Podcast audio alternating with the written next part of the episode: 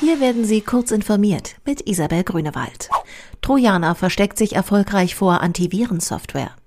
Wer dieser Tage eine E-Mail mit dem Betreff Bewerbung für die ausgeschriebene Stelle oder Bewerbung auf ihre Stellenausschreibung erhält, sollte aufhorchen. Heise Security liegen mehrere Mails dieser Art vor, die ein Word-Dokument mitbringen, das einen Trojaner auf Windows-Computer holt.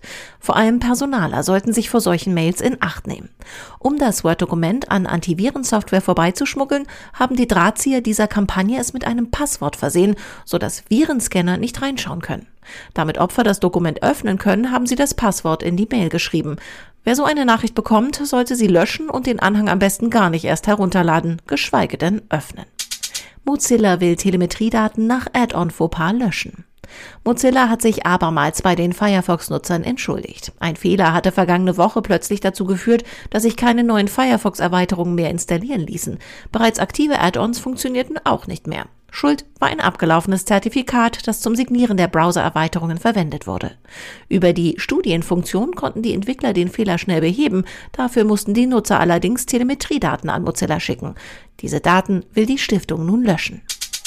Erste Serienfahrzeuge des eGo Live ausgeliefert.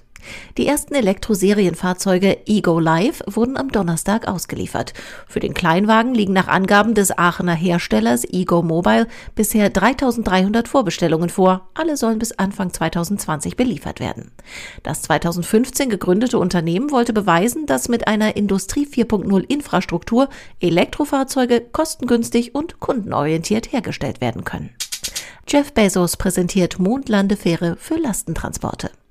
Amazon-Gründer Jeff Bezos hat das Modell einer Mondlandefähre präsentiert, mit der sein Weltraumkonzern Blue Origin Material und später auch Menschen zum Mond bringen will. Bezos zeigte das Gefährt namens Blue Moon auf einer Veranstaltung in Washington. 2024 soll Blue Moon einsatzbereit sein und damit genau in den Zeitplan zur Rückkehr auf den Mond passen, den die NASA ausgegeben hat. Diese und weitere aktuelle Nachrichten finden Sie ausführlich auf heise.de.